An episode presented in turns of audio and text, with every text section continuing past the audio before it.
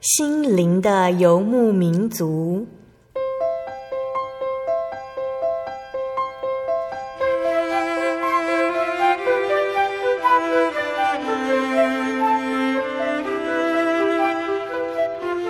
在这个谁都不管谁的后现代社会里，每个人的心灵都是游牧民族。成长的过程就是寻找的过程。每一颗漂泊的心灵，其实都在寻找生命的绿洲。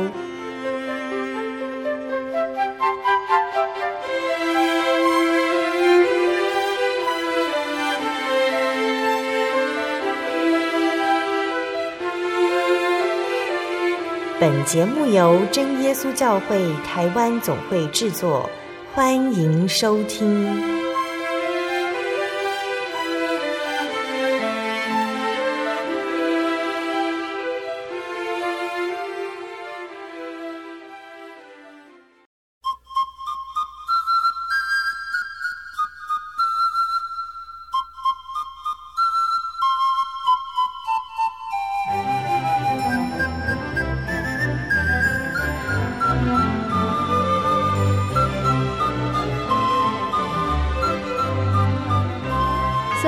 中心灵游牧民族的听众朋友们，大家平安！我是新任主持人芊芊，感谢主的带领，能够让我在这边与各位听众朋友们一起分享神的恩典。今天播出的节目是八百二十三集《小人物悲喜》，耶稣领我人生路。嗯，这也是芊芊在新友的第一集。那这一集我们要跟大家分享的是真耶稣教会月美教会周希慧姐妹的生命故事。希慧，她是我在中区念书所认识的学妹，她活泼开朗的个性跟笑声是我印象中最深刻的回忆。然而，在今天的节目当中，希慧将见证神带领她走的人生路。在这一趟路程里面，包括小时候妈妈对她信仰的坚持，大学到了外地求学，如何的维持信仰，还有在研究所的时候，她罹患了一种一生都无法痊愈。只能控制病情的甲状腺亢进症，他借着祷告控制病情不再复发，还有他怎么踏进婚姻的旅程。嗯，他知道这趟旅程或许艰辛，但是他对神充满信心，也更加体会到神的大爱。我们先来分享一首好听的诗歌，诗歌之后，我们再一起来分享希慧人生旅程的恩典故事。要跟听众朋友分享的诗歌是《神的道路》。歌词是：神道路最美善，虽我不明了，为何忧愁试炼常将我围绕？主用各样方法炼我如精金，故要顺服信靠我父神恩道。神道路最美善，神道路最美好，我愿常倚靠他，唯他能引导。神道路我最爱，唯他能引导，我全心投靠他。甜蜜且安好，灾害不能临到，平安无烦恼。我要永远靠主，他至圣至宝。神道路最美善，神道路最美好。我愿常倚靠他，唯他能引导。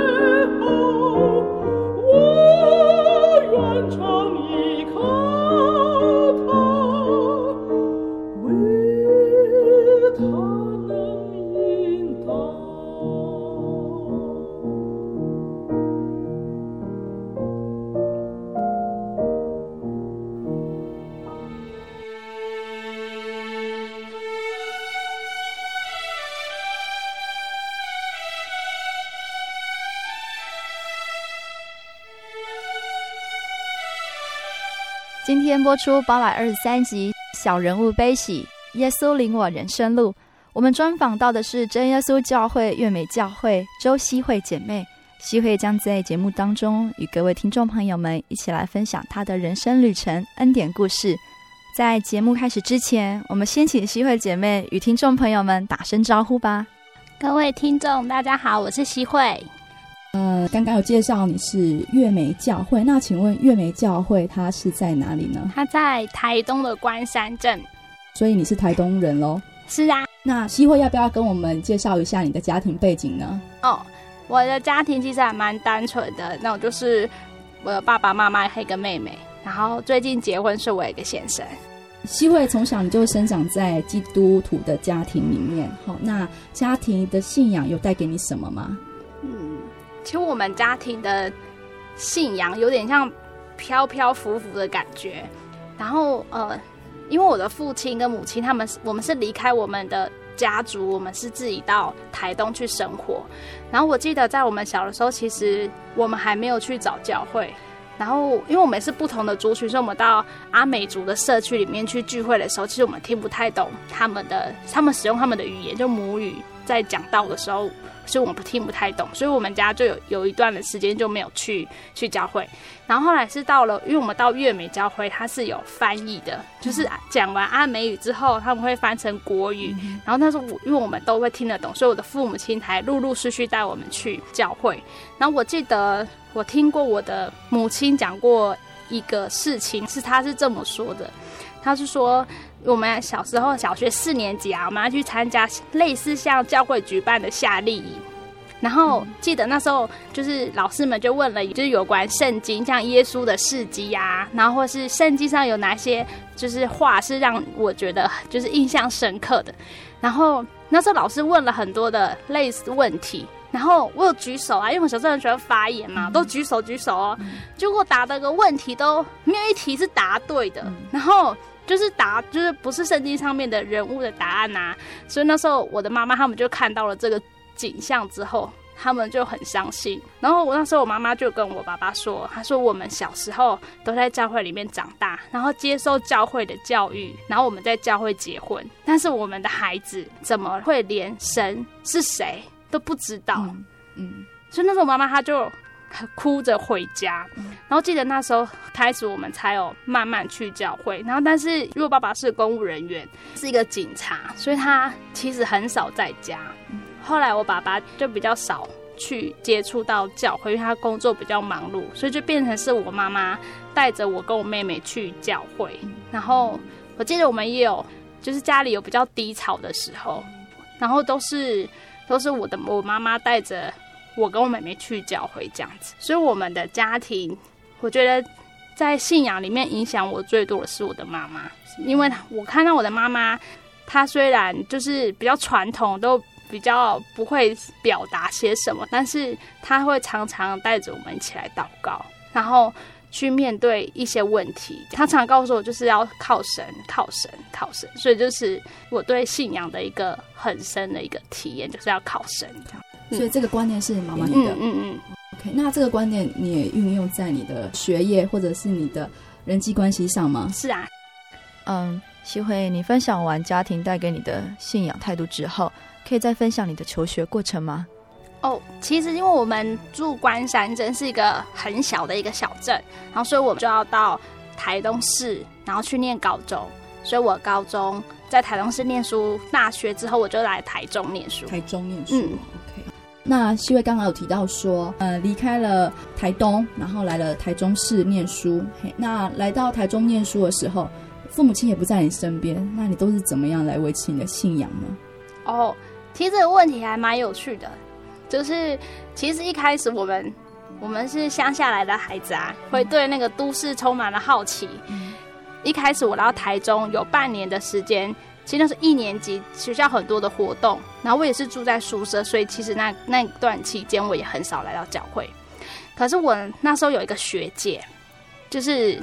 也是，他是从花莲来台中念书的一个学姐，她是原住民，然后他就他也会常常来关心我，然后他就来关心我的过程里面，他就跟我说，他说周希慧啊，如果你再不来教会啊，我就会打你的屁股。然后我就看着那个学姐，就想说他要打我的屁股，然后我就想说，就是教会有学姐，然后他还是很关心我，然后会想要载我去教会，所以我就在。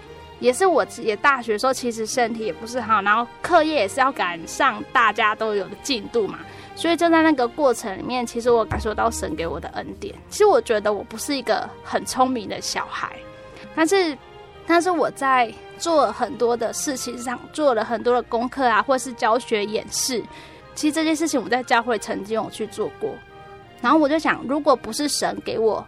机会让我有机会去教会带小朋友，然后若不是说神有给我会讲话的恩赐的话，我想我应该不会那么容易过关，所以我就会在那个过程里面就想到说，对啊，其实这些都是神给我的，不是我自己一个人平白得来的，对，要跟人家比一些东西，其实我是不足的，对，然后所以我就会在大学四年的这个过程里面，我就知道说靠神。要靠着神，然后就可以去克服很多的困难，这样子。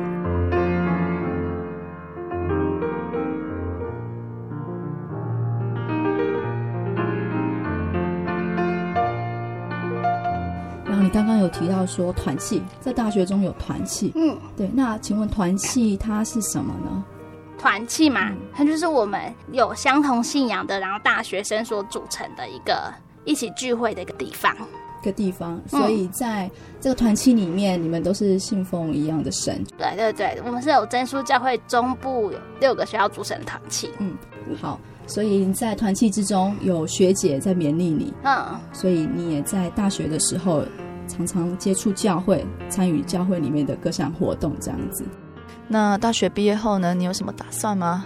哦，因为我是念幼儿教育的，然后所以我们。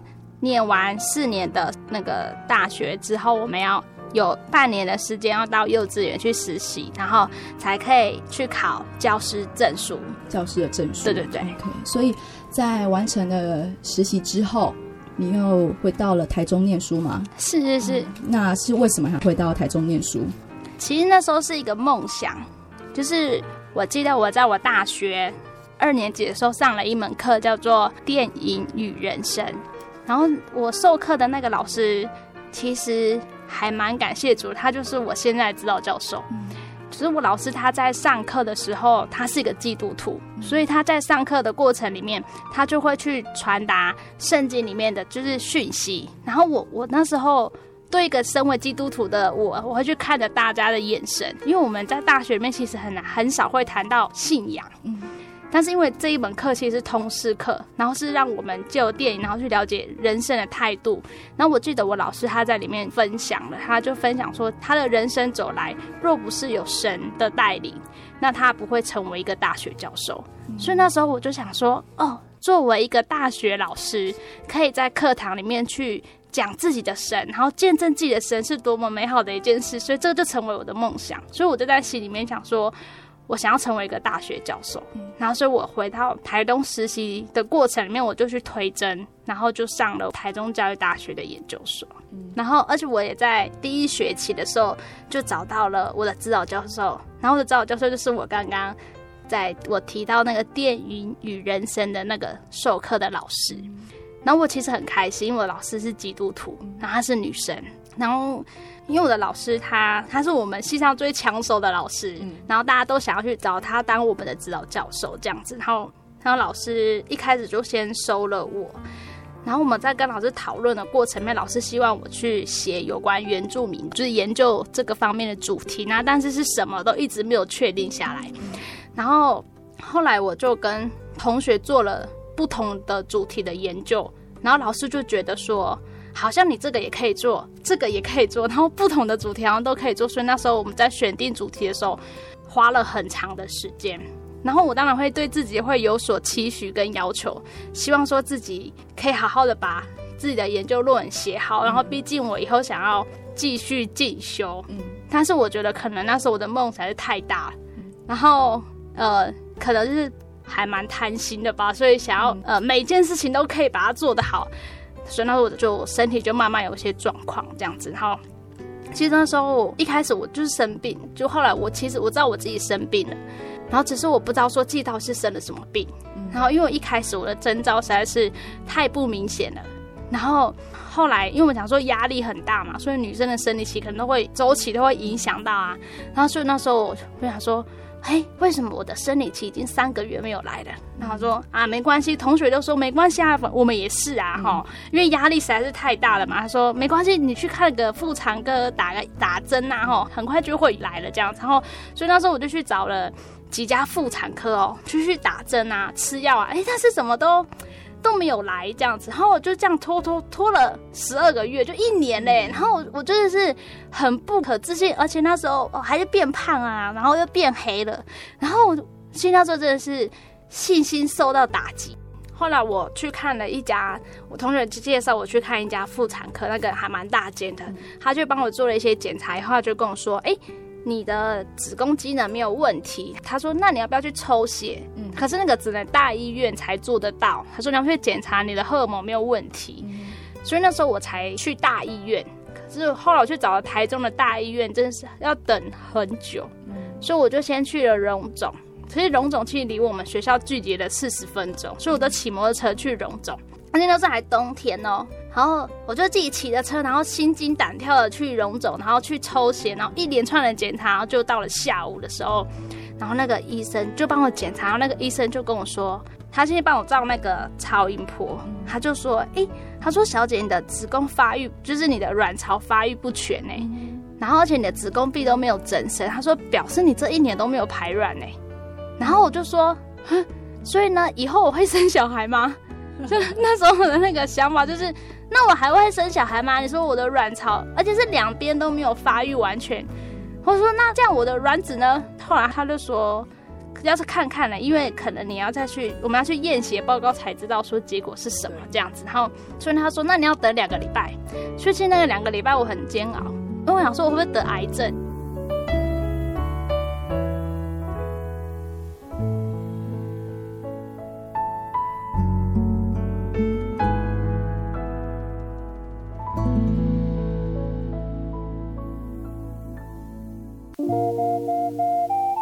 在街上曾经看过这样的招牌“真耶稣教会”吗？也许您很想，但是却不好意思进来看看。其实我们真的非常欢迎您。下次当您在路过真耶稣教会时，欢迎您进来与我们同享神的恩典。真耶稣教会，台中邮政六十六至二十一信箱，欢迎来信，愿您平安。心独自在街上漫游，不知何往，寻寻觅觅却找不到。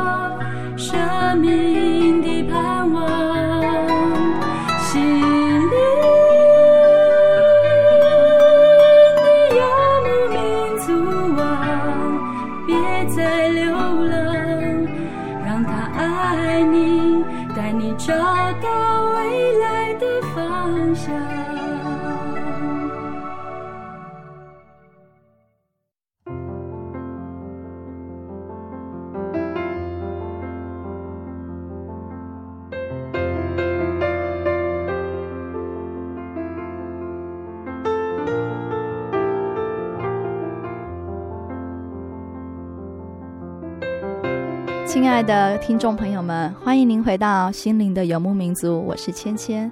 在刚刚西慧的分享当中，我们知道西慧怀抱着以后要当大学讲师、大学教授的梦想，进入了研究所，但是却在环境及课业的压力下，他的身体出现了一些异状。这个病影响的是以后的婚姻及生育的问题。在医生还没有宣布真正的病因之前，西慧该如何接受这个事实呢？亲爱的听众朋友们，我们就继续聆听希慧的生命故事下去吧。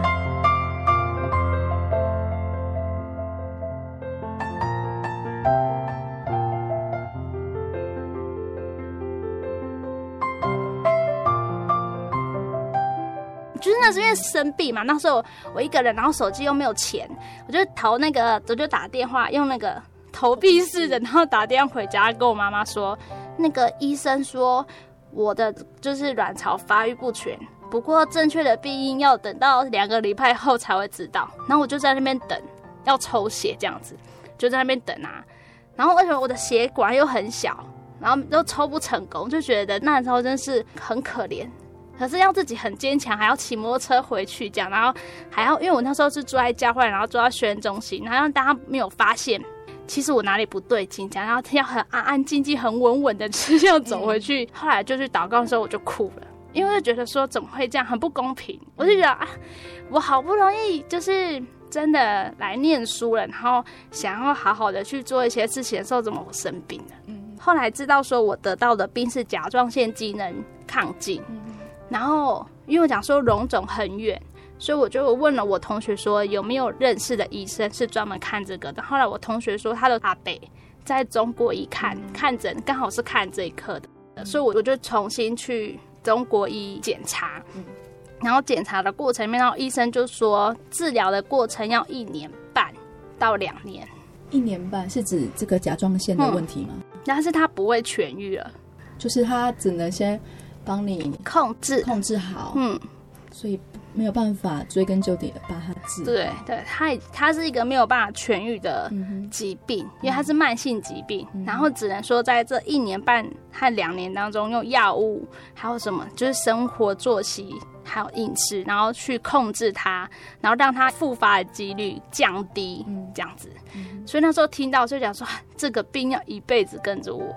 后来就吃药的时候，在过程里面我也要去祷告，然后再吃药过了一个月之后，我的生理期就来了。所以因为终于找到就是病因，然后就去解决我现在面临到的这个问题。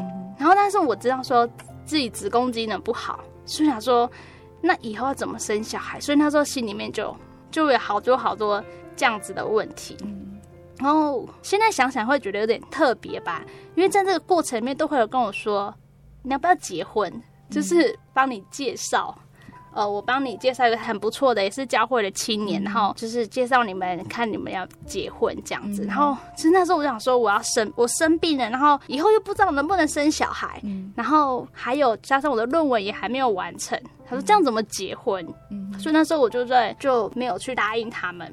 然后就是讲说自己一个人生活好像也不错。嗯，他说，因为那时候生病总是会去想，我是一个病人啊，然后嫁到人家家里面，然后是一个病人，不是会造成人家很大的负担吗？嘿，就是我就会有这样子的一种想法，说那不如我就自己好好的一个人生活，这样，然后照顾好我的妈妈，这样子。所以是因为这个病，让你对结婚没有抱着太大的期待，这样子，嗯、因为怕给人家造成麻烦，嗯、因为说不定不能生小孩，对啊，那对方会不会会不会接受也是一个问题，嗯、是对啊。那生病的时候，你刚刚有提到说是你一个人自己骑机车去医院看病，嗯、一个人抽血，一个人等挂号，一个人看医生。那这当中在生病的时候，应该也会遇到很多生活上的不顺吧？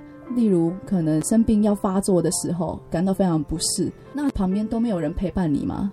哦，因为我的个性很就是很硬啊，嗯，然后就不想让大家知道说我到底是怎么样。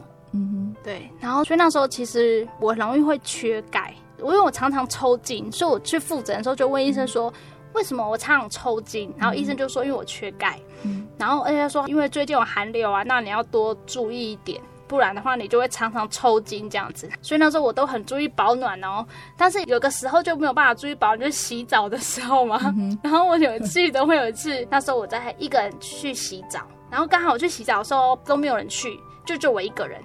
然后我就准备好了东西去洗澡的时候就很开心啊，因为很冷嘛，寒流来就把水转得很热啊。嗯、就是洗完澡以后把水关掉，然后就会有冷风进来了嘛。嗯、然后呢，我就抽筋了，就我的手的四肢啊就抽筋了。然后因为我们放衣服的是比我的头还要高，那边会有个架子。然后我这样抽筋以后，我就拿不到衣服啦。嗯、后来我就手也举不起来，然后。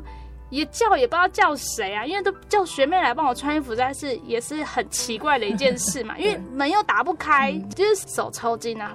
那时候我就在里面哭，然后我就祷告，然后我就跟主耶稣说，可不可以让我可以穿衣服？连这么微小的动作你都要跟神祷告？嗯，因为我不能穿衣服，嗯、而且很冷。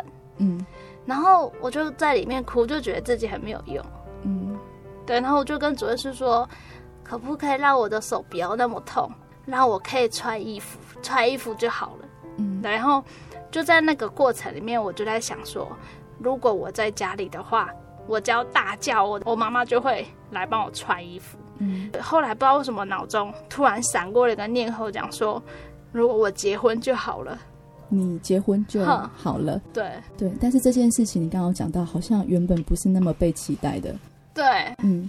可是真就在那那一个瞬间，突然觉得结婚是一件还蛮不错的事。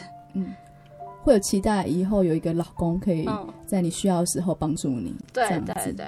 复原的这段期间，因为那时候你会知道自己的病情一直好转嘛，哈。嗯。那你觉得是就单靠只有药物上的治疗吗？还是？哦，其实不是哎、欸，因为我现在，因为我们不是说要治疗一年半嘛，其实我在一年的时候我就停药了。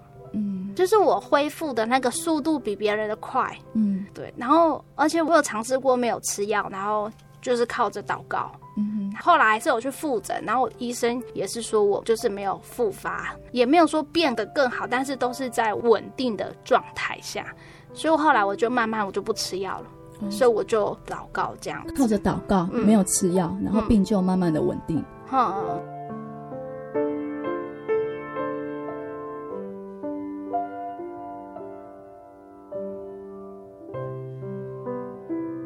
OK，西慧，我们谈了这么多有关于你从小到大的生活点滴，其中你有提到说，小时候信仰生活，妈妈扮演了很重要的角色。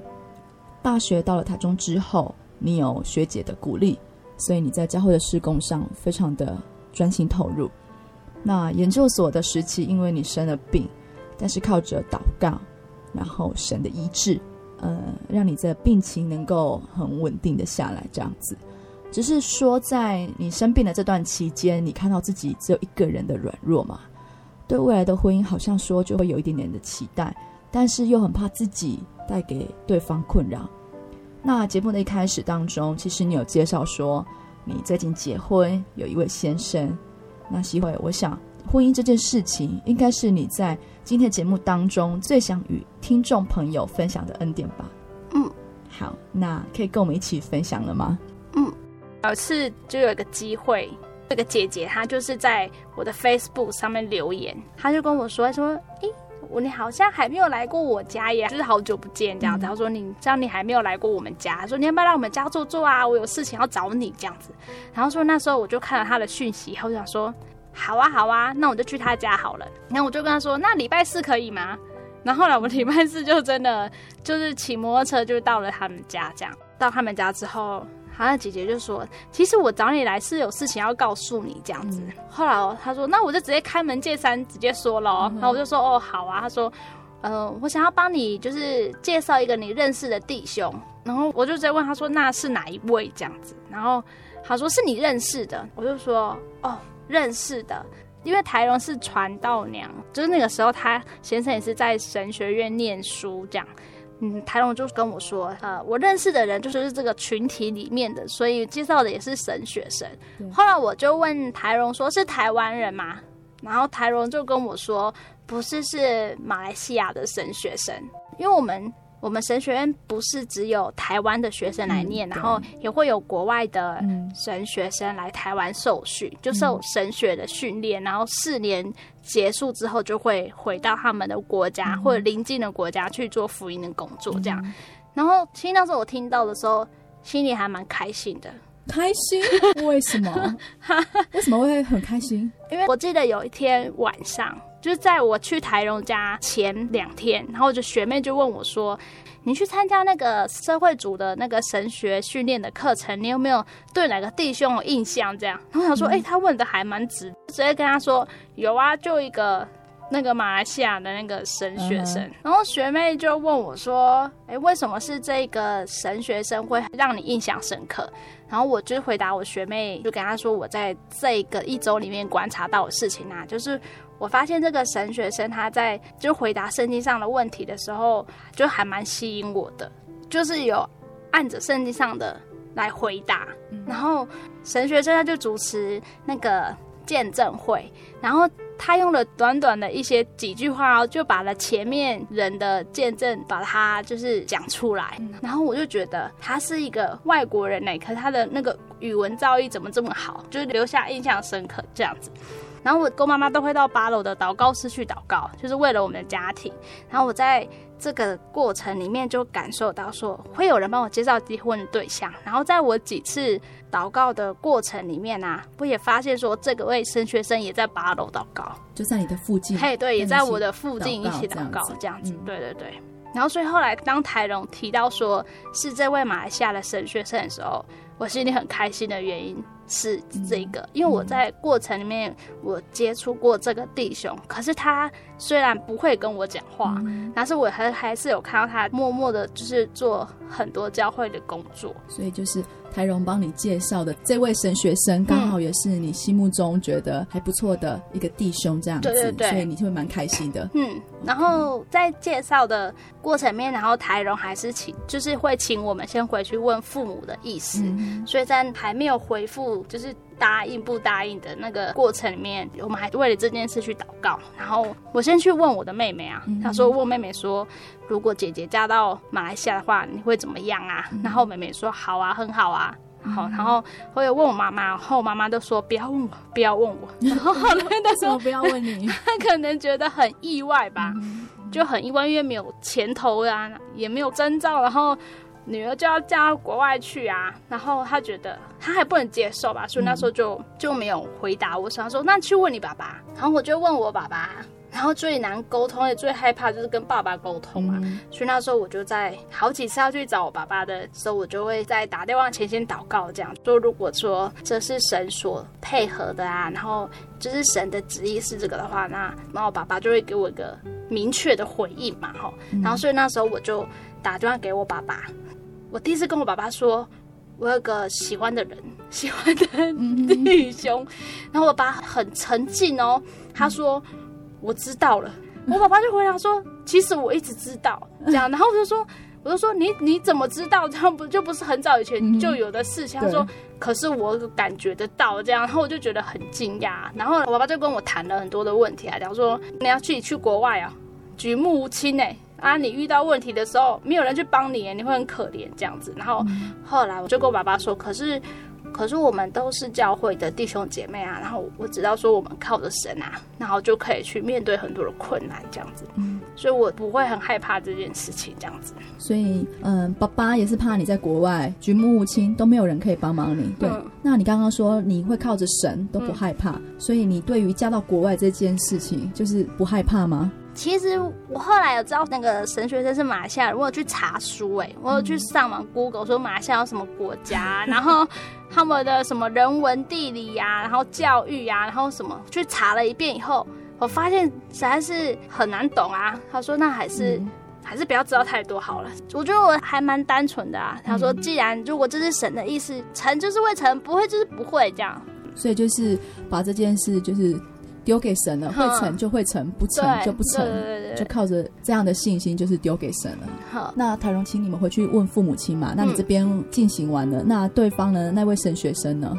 哦，他是在我们社会主神训结束那一天下午就打电话回家，嗯、就问了他的父母亲说：“如果我娶一个台湾的姐妹好吗？”嗯、他的妈妈就说：“这件事应该会发生的。”他说：“因为你在台湾念书念了四年。嗯”他说：“如果这是你的决定，然后我们都尊重你。”就是他们家的模式是要问过家里的每个成员，嗯，然后他们家的成员都是给予支持，嗯嗯，所以他才会去找台荣说介绍我们，嗯，这样子。所以两方的父母亲都同意之后，你们才经由台荣的介绍，两个人就开始交往了吗？还是我们有一点点传统吧？嗯、过程里面有发生一个小小的插曲，嗯、就是我去打电脑啊，然后我的手就受伤了，这样，然后我的手就不能打字啊。然后后来我就 po 在那个 Facebook 的那个即时讯息里面，嗯、然后我就收到了一个讯息，嗯，神学生传给我的讯息，嗯、然后他写的。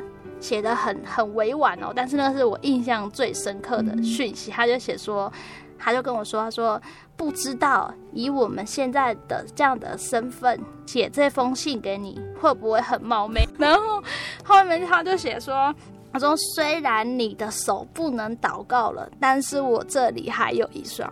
然后我看到这个讯息的时候，我很开心，嗯，因为我自己，我们每个人都会有自己结婚的对象嘛。然后我希望我的结婚对象，他一开始跟我们讲说就是祷告，嗯，嘿。然后所以他这里他就跟我说，虽然你的手不能祷告了，但是我这里还有一双手。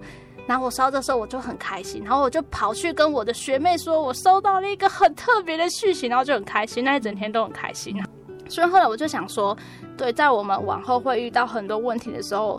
就我们如果会成为夫妻的话，我们会靠着祷告去面对问题，对。然后就是后来我们就去台荣他们家，很正式的见面吃饭。然后我还带着我的妹妹去，就去台荣他们家吃晚饭，这样子，就是让我们两个人聊聊天。对，然后我觉得那一次的吃饭也很有趣啊，因为那个神学生他就是一个。他就是想很多的人啊，可是我就是相反，就是那个想的很少的那个人嘛。然后他就在那个吃饭的过程里面，他就讲说马来西亚怎么样啊？哈，很不好啊，治安很差啊，然后 什么都会有哪一些危险啊？然后你去那边，你的学历不被承认啊？然后就讲了很多很多很多的问题啊。然后今天说我坐在他对面啊，哈，就是头昏脑胀。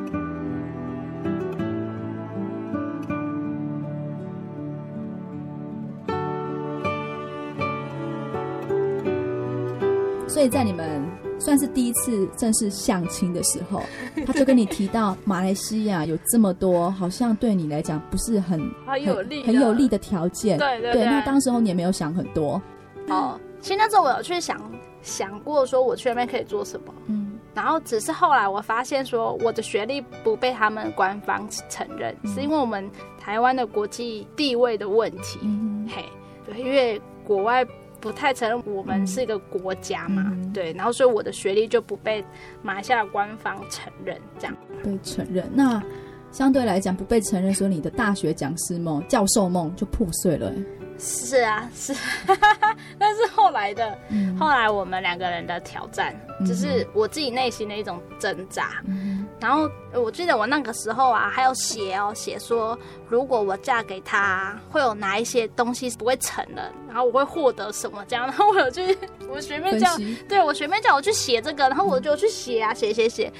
然后后来我就在那个过程里面，我就想说，那我是真的想要去当大学的讲师吗？嗯、还是我真正想要做的是什么？后来我就在那个，就是在这个过程里面，我就想说，其实我只我想要当一位老师。嗯，对。这位老师是不管我在哪个地方教书，教的是什么样的年级的学生，可是我在这个地方，我可以去讲我的信仰，嗯，然后我可以在在这样的工作领域里面，让他们知道说我是一个基督徒，我然后让他们认识神。我喜欢教书，然后我想要成为一位老师，让学生们看到我这个老师之后可以认识神，嗯，好，这是我真正我想做的。当然，我还是会有小小的梦想，说去当大学的讲师。但是我觉得那是后来，就是现在啦。现在这个阶段是我们会把这个梦再延长个十年吧，嗯、看看有没有机会这样子。经过这次的相亲之后，那你跟这位神学生有了什么样的打算吗？哦。就是其实，在我们介绍的那个场合里面，我们那个台荣跟石晨就有跟我们说，他说我们要很认真的去看这件事情，不是以试试看的心态，然后去做这件事情。然后他希望我们一年可以结婚，然后这个交往的过程里面去聊，就是比较重要的问题，还然后看看，就是想说在这过程里面能不能就是可以结婚这样子。然后说我们两个人，其实，在那一天晚上，我们两个就说好，那我们结婚。在当天晚上就决定要结婚。嗯。嗯，后来我们两个人就想想，觉得那天实在是有点混乱。后来过了两天吧，然后林慧就跟我说，他说，其实我们不用那么仓促决定要结婚这件事情。他说，我们还是慢慢来，然后就是来了解一下，说我们到底适不适合结婚这样。所以我们那时候就恢复冷静期，就是谈一些问题。想说，好，这个是我们家庭的问题嘛，就是我们家人怎么去看待这件事情，然后再重新再去跟父母亲商量说，因为一开始我的父母是在我们两个人要以结婚为前提的交往，但是跟结婚可能还是有点距离，然后所以我们就在这段期间，然后去跟自己的父母说。我们要结婚，嗯，嘿，然后可是因为林慧的父母他们是答应了，答应结婚，他说那什么时间？他只是问我们说什么时候，而且他那边的是 OK 的，然后只是是我这里的会比较困难一点，因为我还在念书嘛。其实我很多的时间都在念书，就我就回家过那么一年，就是实习的那一年，嗯，所以我父母亲对我要结婚这件事情，其实一开始是很错愕的，嗯，因为我有回去，我有回家，四月份的时候我有回家，就是跟我的父母亲说我们要结婚，然后我的父母亲他们是很错愕，嗯，那一天都没有表情，错愕，嗯，爸爸比较错还是妈妈？两个人都很错愕，那 就爸爸嘞，你最害怕的爸爸。对，后来我爸爸那一天他就说，我们没有要那么快答应你们结婚，然后结果后来我爸爸他跟我妈妈那一天就失眠了，嗯，然后隔天我就回来台中了。后来我们也是因为要结婚这件事情，然后跟我父母沟通了有半年的时间，半年的时间，嗯，因为我们发现说，其实父母不太能够接受，但是我们还是。就是尝试继续跟父母讨论，嗯，对，然后我们就还是持续祷告这样子，嗯，嗯，所以这过程当中就是一直在祷告，对，然后一直有还有一直在沟通，一直沟通，一直祷告，嗯，OK，那最后呢，爸爸这边呢？最后我爸爸他就是同意了，同意，对。对，那为什么会同意？哦，因为我们在过程里面，我们还是有请长辈。就是认识我们，认识我跟林辉的长辈，然后去跟爸爸介绍说这位青年不错，然后他们的就是因为我爸爸妈妈其实他们是不认识马来西亚这个国家，然后所以他们有有去过的长辈们去去跟我爸爸去形容说那边的环境，然后是怎么样这样，嘿，后来我妈妈跟我妹妹是比较先比较早就接受了，然后是我爸爸这样子，然后就在那个。过程里面，就是我们重新去了解我们的家庭啊，然后去体会说，我爸爸妈妈为什么会有这样的心情，会有这样的想法，然后借由那个长辈他们也是去说，然后后面推一把，然后就成了这样子。嗯，好，那这样子双方的父母亲都同意了嘛，然后就准备要结婚了。嗯，那准备要结婚的当中，你觉得你学习到或者你体会到最深刻的是什么？因为我们。我们是不同国家的人嘛，所以而，加上我是原住民啊，嗯、然后我们本来就会有很多礼俗上的不同，嗯、然后会有观念上的冲突，嗯、所以我就在这个过程里面，我觉得个很蛮重要的事就是彼此去坦诚啊，嗯、坦诚说，其实我真正我想要的是什么，然后你你想要的是什么东西，然后我觉得就是婚礼就真的真的只是个过程，嗯，对，然后所以我觉得很重要的是。我们在踏入婚姻前，我们没有跟对方去坦诚说，我真正是一个什么样的人。嗯，那他了解我的过去吗？我觉得其实会有很多人说，不要知道他的过去会比较好。嗯，嘿，对，可能会觉得心里会有疙瘩吧，还是什么之类的。但是，但是在我的体会来讲，知道是比较好的，因为有一天他还是知道的。嗯哼，但是在我口中知道的，跟在其他人。耳中传到的会是不一样的。嗯、其实我们两个人在这个过程里面有好几次会有想要放弃的感觉，嗯、因为就好像走会有走不下去的感觉，嗯因为要坦诚自己是一个怎么样的人，其实对对方来讲都会蛮惊讶啦，然后会有很受伤的那个感觉。嗯但是我觉得在这个过程里面，我真的相信是神的安排，因为我们袒露了说自己最不足的地方是什么，嗯然后袒露说我的缺点就是什么，嗯而且不管是现在、过去、未来，我们所做的东西都是自己。那我们的另外一半能不能去包容我们？嗯我觉得这是一个婚姻要走得下去，就真的是一定要坦白呀、嗯，对，然后说我们就在过程里面，我们去袒露自己。袒露自己，所以啊、呃，真正说让你们可以去坦诚自己，你觉得背后这个来源、这个力量是怎么来的？我觉得是神哎、欸，嗯，我觉得是神要我们去对对方坦白，就很像我们跟神一样之间是坦坦白白的，嗯嗯是清清白白、清清楚楚的。嗯就是就是我跟神的关系是这么透明的话，那为什么我跟我先生的关系嗯不能是透明的？嗯好，而且就是我们在互相坦诚的这个过程里面，我们是给予对方是包容嗯还有支持的。所以要给对方包容、支持，也是因为靠着神。是啊，是啊对，因为我们知道说，其实我们了解说我们人不完美啊，嗯哼但是是因为有神的恩典，我们才完美的啊。嗯所以，若不是神，其实我们每个人都不算什么哎、嗯就是我们两个人最深的体会是这个：说我再怎么努力，再怎么努力，说我的每一言一行都能够按着那个标准模式走，还是会有出错的时候，嗯还是会有不完美的时候。嗯但是因为是神啊，因为神让我们成为他的儿女，然后才能够完美啊。嗯那我我们怎么不去这样去看待自己的另外一半？嗯，所以刚刚有提到说台荣是你们的介绍人，嗯但是这样听起来好像神才是你们中间的最重要的那个介绍人。哦，对啊，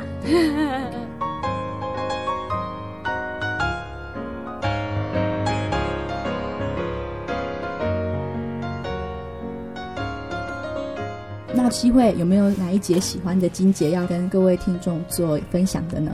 哦，有啊，我很喜欢那个约书亚记的一章九节，嗯我觉得他可能比较像我，就是未来的路吧，嗯因为这里是这么说啊，说我岂没有吩咐你吗？你当刚强壮胆，不要惧怕，也不要惊慌，因为你无论往哪里去，耶和华你的神必与你同在。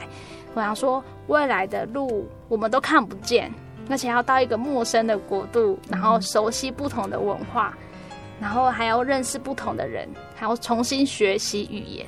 嗯，我相信说，靠着祷告，然后靠着神，然后刚强，然后不惧怕。那我我也相信说，不管我到哪里去，神会跟我同在。那相信听众朋友，如果也相信我们的神的话，那他也会跟着你，陪伴你一辈子，这样子。嗯哼，OK。所以刚刚希慧你讲说靠着神，好、这个中间人，让你们两个更互相的包容，更相信对方。那这样子，从一开始跟林辉很正式的相亲之后，到告诉父母亲，那到最后父母亲答应了，那最后呢，你们现在关系是什么？好，现在我们结婚啦。现在结婚了，感谢主。嗯嗯，我在希慧脸上看到非常她非常幸福的笑容哈。那我想这个笑容应该就是神所赐的平安恩典证据。在节目的最后，希慧还有什么要跟听众朋友做分享的吗？嗯，我很喜欢一首诗歌叫《祷告》，然后因为它的歌词内容是说：祷告，因为我很渺小；然后祷告，因为我知道你都明了。其实我一个人来到台中是蛮孤单的，然后我觉得我在读书的过程里面都是一个人，然后这样子孤孤单单的走过来。然后虽然会有团契，会有很多的人，可是我还是觉得自己还蛮孤单的，所以我就会常常去祷告。然后就是在祷告过程里面，我就可以跟神哭啊，然后要讲我心里面所想要讲的，所以我就觉得神他都知道我在想什么，然后他就会安慰我这样子。好，我们谢谢西慧的分享。亲爱的听众朋友们，在分享西慧喜欢的诗歌前，芊芊也想跟大家分享听完见证的感想。每个人都有自己的人生道路，这条路或长或短。在行进的过程当中，我们可能遇到危险，遇到坎坷，遇到家人的离开，或是遇到朋友的离弃，我们没有办法选择要走康庄大道或是幽暗的小径，但是我们知道，我们的生命当中有一位掌管万有的真神，我们可以选择在生命当中拥有神，选择将苦难重担都写给他。圣经上说，人心筹算自己的道路，为耶和华指引他的脚步。亲爱的听众朋友们。如果你想选择在生命道路中有神的同在及看顾的话，欢迎您来到真耶稣教会，与我们一起分享体会神的恩典、神的爱。在真耶稣教会里，你可以查考真理，你可以向神求真实体验的圣灵证据，神也会亲自以圣灵安慰、扶助你受伤难过的心。如果你喜欢今天的节目，欢迎来信索取节目 CD、圣经函授课程。来信请寄台中邮政六十六至二十一号信箱，台中邮政六十六至二十一号信箱，传真零四二二四三六九六八零四二二四三六九六八。谢谢您收听今天的心灵游牧民族，我是芊芊，我们下周再见。